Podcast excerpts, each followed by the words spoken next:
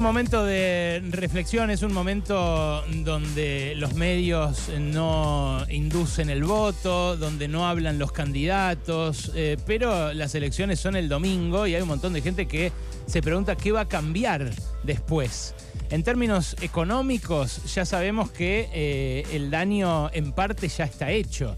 Tenemos una inflación que viene carcomiendo nuestros ingresos brutalmente durante este año y es probable que se agrave después de la elección, sea cual sea el resultado, porque hay variables contenidas que pueden salir para arriba, porque hay ventas que no se hicieron a la espera de dónde se va a estacionar el dólar según quien gane el día lunes y en los días sucesivos porque eh, marcaron un valor del dólar de mil, en donde eh, obviamente salía perdiendo el oficialismo, que después retrocedió, reculó, en un contexto en el cual hay muy poquitas operaciones y también parece haber desplegado parte de su poder mediático el oficialismo para que se estacionara un escaloncito abajo. Pero en lo político, esta elección cambia mucho también. Cambia mucho algunas cosas y hay otras que eh, cambian, pero un poquito. Algo ya se decidió. Eh, en 10 provincias va a gobernar, al menos en 10 provincias, porque hay un par que votan también este fin de semana, va a gobernar la oposición. Van a gobernar, eh, según la provincia, distintas expresiones de Juntos por el Cambio. Eso rompe la hegemonía peronista de esta democracia, de estos 40 años, porque incluso incluso en los momentos en los cuales, por ejemplo, gobernó la Alianza, o Macri, eh, o antes Alfonsín, los gobernadores fueron mayoritariamente peronistas en las provincias. Y eso es algo que por primera vez este año de elecciones, no esta elección que viene ahora, sino este año de elecciones, porque la mayoría de los gobernadores buscó desdoblar para evitar ser comido justamente por la hora nacional, ya determinó, ya definió. Va a romperse algo que venía pasando hasta ahora y que el año que viene y los próximos va a ser distinto. Eso también implica el fin de la hegemonía peronista en el Senado, porque junto con los gobernadores por lo general se eligen senadores. Con lo cual el Senado va a tener un color diferente al que habitualmente tuvo. También eso va a implicar que eh, se van a armar coaliciones distintas según quien gane, para eh, sacar leyes, que es lo que primero quiere hacer siempre un gobierno, ¿no? Para marcar el cambio de rumbo.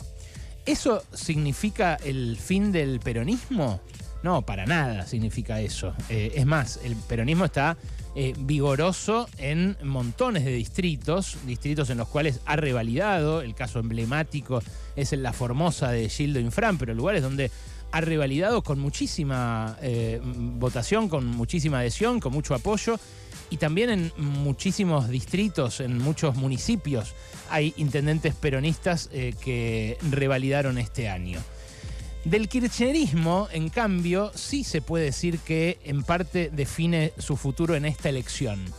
Y lo define especialmente en la provincia de Buenos Aires, porque en función de cómo le vaya a Axel Kicillof, pero también en función de cómo le vaya a Máximo Kirchner, que encabeza la lista de diputados en la provincia de Buenos Aires, se va a saber si el kirchnerismo se mantiene como referencia o no dentro del peronismo. Pero aún sobreviviendo va a ser otro kirchnerismo, probablemente con una nueva melodía, como dijo Axel Kisilov. Porque eh, su líder probablemente sea él en caso de ganar. En caso de perder, el peronismo cambiaría de color, como dijo Gaby Vulcano esta semana. Los dos referentes, las dos cabezas que asoman para el oficialismo en esta campaña, son dos tipos que piensan distinto, ¿no? Massa y Kisilov.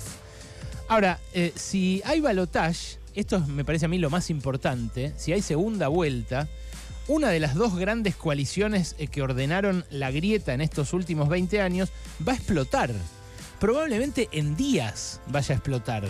Y ya vimos una muestra de esto ayer en la entrevista que le hicimos a Leandro Santoro. Él decía, yo si gano quiero ministros radicales. Claro, apuesta a que si Patricia Bullrich se queda fuera del balotaje, los radicales van a salir para un lado y los macristas para el otro. Y que eso, a su vez, va a rearmar la coalición oficialista que, en caso de quedarse fuera del balotaje, también explotaría por el aire. Si gana, eh, lo más probable es que eh, Massa consiga alinear tras de sí. Si en este domingo eh, pasa al balotaje, no hay dudas de que todo el peronismo va a hacer campaña con él. La pregunta es qué pasaría con el resto entre el balotaje eh, y las, eh, perdón, entre las generales y el balotaje. Pero eso en todo caso lo dirán los candidatos después de la votación en función de los resultados eh, y lo que se podía decir hasta ahora lo han dicho ya con creces hasta el inicio de la veda.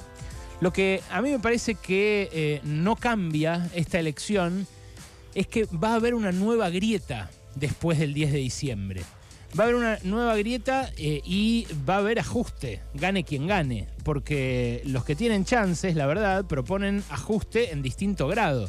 Proponen eh, Massa eh, el mínimo ajuste posible, Bullrich un ajuste mayor y Javier Milei un ajuste mucho más audaz que el que exige el Fondo Monetario Internacional. Ese va a ser el paisaje en el cual se va a mover la sociedad y en el cual se van a desenvolver, yo creo, los conflictos importantes que va a haber en los próximos meses en la Argentina. Ahora, la grieta que va a dividir a la sociedad ya no va a ser la grieta de estos años. Y eso es muy interesante porque puede cambiar incluso la dinámica de los medios de comunicación, la dinámica de las relaciones personales, la dinámica de los alineamientos, de cómo uno se lleva con otra gente, en general fuera de la política, ¿eh? Yo me acuerdo, por ejemplo, cuando Clarín y La Nación no eran exactamente lo mismo al punto de hacer las mismas tapas textuales literales.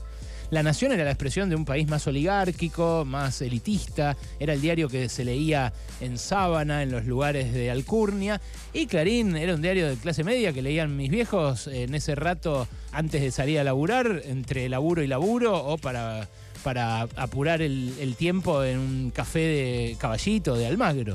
Bueno, la grieta reformuló todo en nuestro país. Y lo que yo creo que cambió con las PASO, y que ahora va a terminar de cambiar después de esta elección del domingo, es eso, ese clivaje, esa, esa diferencia ordenadora de todos los demás pensamientos políticos e incluso de las, como decía, de las relaciones sociales.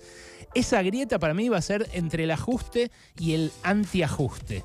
Y ahí vas a ver, eh, gane quien gane, o quede como quede el balotaje, también se van a rearmar todas las posiciones y todas las simpatías. Porque al primer signo de ajuste, a la primera medida que agreda a los ingresos populares que ya vienen sufriendo, perdiendo como en la guerra en estos últimos siete años, va a empezar eh, el pataleo.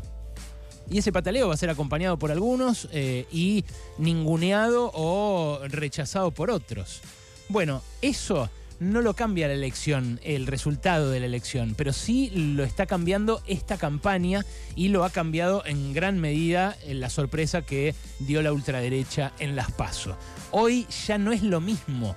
Hoy ya eh, cuando uno habla con alguien de lo que va a ser el domingo, eh, no se hace las mismas preguntas que se hacía antes de las PASO o que se hacía en las elecciones de 2021 o en las de 2019. Eso me parece que cambió como algunas cosas importantes pueden cambiar, pero como otras ya han cambiado. Esta elección del domingo, obvio que es importante. Es una presidencial, es una general. Hay riesgos de desbarranque muy importante a partir del lunes. Pero no todo se decide en las elecciones. Hay cosas que con el correr de los meses, en este último tiempo, ya se fueron empezando a jugar. Pasaron cosas, cosas. Hasta la